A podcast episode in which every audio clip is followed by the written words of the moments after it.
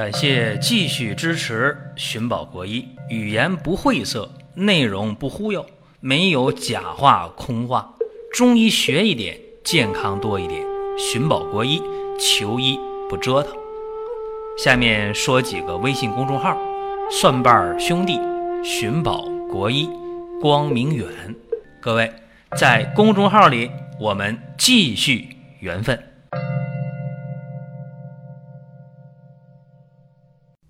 今天我们的话题讲一讲两个特别容易弄混的眼病啊，大家别以为讲青光眼讲白内障啊，不讲这个。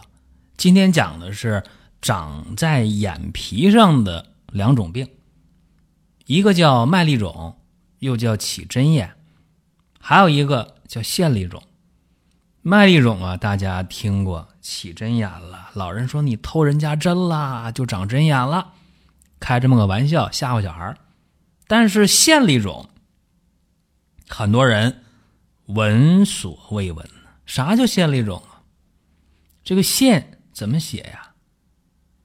雨字头下边是一个散文的散，叫线这个字啊。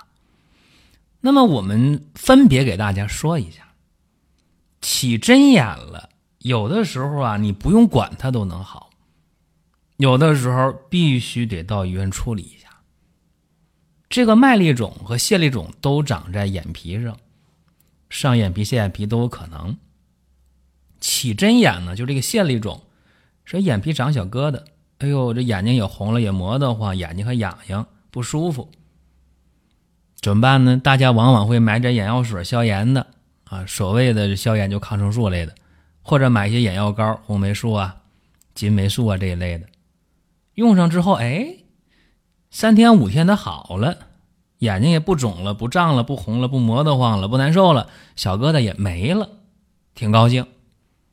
还有的人眼皮上起个小疙瘩，红啊、肿啊、疼啊、磨得慌啊，没太在意，或者就根本没重视，结果一两天就鼓出来了，出个小脓包，这下害怕了，赶紧到医院去吧。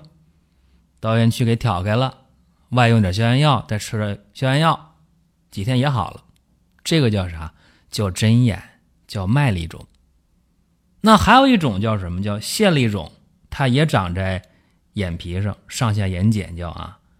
这个你不去管它，哎，说这东西眼睛也不红，也不疼，也不难受，最多觉得有点磨得慌。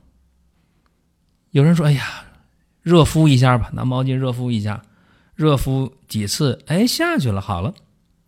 还有的啊，眼皮长东西了，不红不痒不疼的，就有点磨得慌，热敷没好，但是呢也缓解点行了，没事了，不管它吧。再过几天，哎，这个小疙瘩又变大了，变硬了，或者呢，在眼皮上别的地方又长出这样的东西了。它不影响视力，但是不太舒服，不好看。那这个到医院去了，大夫说：“哎呀，你咋不早点来呢？给你把这个小疙瘩给处理掉了，外科一一切就弄下去了。但是因为你拖的时间长了，往往在上下眼睑上就留疤了，那不好看，是吧？这个叫什么叫线粒肿？我给大家讲一下啊，这个麦粒肿就是针眼呢，它是一种感染。往往是细菌感染占多数，所以为什么你用一些抗生素的眼药水、眼药膏，吃点抗生素，为什么就能好呢？这就是大家俗称的发炎了，所以用抗生素能好。而这个线粒肿，注意了，它不是发炎，线粒肿啊是睑板腺的导管堵了。分泌物不能及时的排出来，长成那么一个小囊肿，所以这个呢，它往往不红不疼不痒，但是你不去管它，它越长越大，可能好长时间下不去。也有一些呢，小的线粒肿，热毛巾一敷，哎，它就好了。所以你看看，这就是这两个病它是不一样的地方。而且现在啊，这个小孩得麦粒肿的比过去少的多的多了。在我们那个年代啊，这小孩没人管，自己天天玩手啊也不洗，手特别脏，所以呢，揉揉眼睛啊，很多小孩我们那时候长针眼就挺普遍啊，很多孩子都长过，甚至长好几回。为啥？他手不干净，一揉眼睛坏了，那个金黄色的葡萄球菌感染了，就这个这些事儿啊，常发生。但是现在的这个孩子们呢，卫生条件比我们那那时候好太多太多了，所以说长针眼的、出现麦粒肿的就不那么多，除非是这孩子啊特别淘气那种啊，或者说这个卫生条件比较差的地区，长针眼的孩子才会多一点。这个事儿呢，针眼出现的我倒不太担心，为啥呢？因为它红啊，它痒啊，它疼啊，它磨得慌，说白了难受。知道难受就好办，知道难受了，大家就会去想办法，到医院呢，或者自己用点药。哎，所以说这麦粒肿我不担心，我特担心的是啥？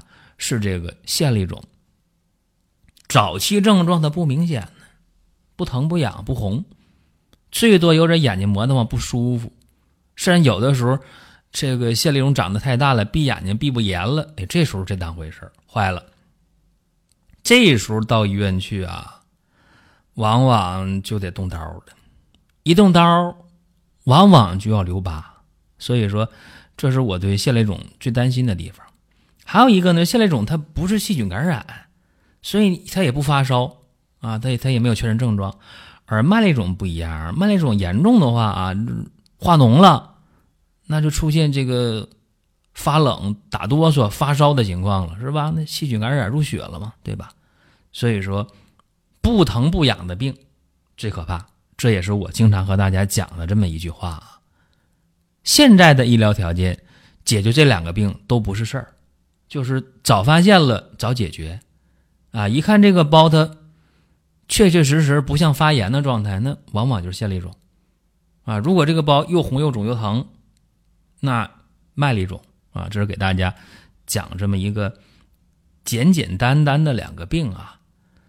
还有一个问题，咱们今天也说一下，在这个眼科当中，注意了，发病啊有一定的规律，就是往往小孩和这些感染性的卫生不佳的病有关，中年人呢，往往就是用眼过度的病。有关，你看我们现在很多人眼睛干、眼睛磨得慌，到医院一查干眼症；还有一些人手机、电脑用多了，这个眼睛啊受蓝光的这个辐射，造成了这种视力的下降啊。说戴近视镜，戴八百度、戴一千度的不行，一看视力表还看不到零点八，看不到一点零啊，弱视了很多这样的情况啊。大家说手机蓝光是什么？我告诉大家。你在晚间看手机的时候，你不觉得手机的屏幕的光线多亮，但是你如果晚上看电视，窗帘都拉上，家里灯都关了，你看那个电视屏幕啊，那个光啊，对眼睛伤害是非常非常大的。手机屏幕一样，看时间长了，趴在被窝里看啊，伤眼睛，不仅导致干眼症，还伤眼底。所以很多人现在就有意识的。减少用手机、用电脑的时间，并且大家现在也有意识的给眼睛补点营养。关于给眼睛补营养的节目，以往在去年还是前年我就讲过啊，大家在寻宝观里可以听啊，讲给眼睛去添营养。这个中药可以，西药也行。比方说中药的明目地黄丸或者杞菊地黄丸，可以少量的把这个用量减一半，减到三分之一。用一段，或者呢，也可以用一些像叶黄素酯片这样给眼底的神经血管网络补营养的东西都可以。包括平时用一些眼贴啊，像这个冷敷的眼贴啊，包括热敷的眼贴、蒸汽眼罩啊，这样冷热交替的用。哎，这个给眼睛的这种放松和眼周的这种微循环的改善，包括眼营养的补充。都是非常有好处的。那么说完了年轻人的眼病，就得说老年人的眼病。老年人的眼病往往都是衰老造成的。你看，像白内障、像青光眼，包括糖尿病的眼底病变，这几个是占到了老年人失明眼病的前几位啊。那对于青光眼、白内障来讲，有人说手术还是不手术？我这么看的：如果到了非手术不可的程度，不要去排斥手术。哎呀，不做手术，做完之后就看不见了，我不做。哎，你别这么犟啊！该手术就手术，如果没到非手术不可的程度，那当然可以保守的来治，可有针对性的到中医眼科啊去用药，有耐心啊，一步一步来。这是咱们今天讲这么一个话题：外眼的疾病，麦粒肿和线粒肿，然后讲了一下年轻人和老年人的眼部的一些基本情况。还有啊，就是咱们得知道。每一个人注意了，在用眼的过程当中，记住这么一个口诀叫“减光稀释，闭目养神”。注意啊，每天我们接触外界的信息，百分之九十以上都靠眼睛。所以说，我们没事儿的时候，不需要外界信息的时候，闭目养神，对眼睛是个休息，对大脑是个放松，而且。要减光稀释，就是说这个光线的强度够用就好，不要追求过亮的光。我看很多人年轻人办公桌上的电脑屏幕调特别亮，手机调特别亮，这个是不对的。叫减光稀释，减少光线，珍惜你的视力，减光稀释。家有个闭目养神啊，这是咱们今天和大家讲的这么一个话题。另外，大家更不要排斥去医院啊，你该去医院的时候。就得去。今天是九月十三号啊，距离十七号特别近了。十七号我们二零一八年秋季的鲜人参现挖现卖，当天就顺丰打包快递到全国，所以想下单的抓紧时间，因为十七号发货，十八号大部分地区收到了，十九号几乎都收到了，然后紧接着中秋节了，送人。也是非常好的一份礼物，各位，下一期节目我们接着聊。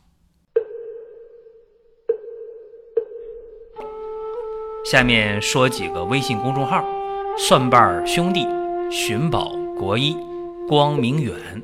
各位在公众号里，我们继续缘分。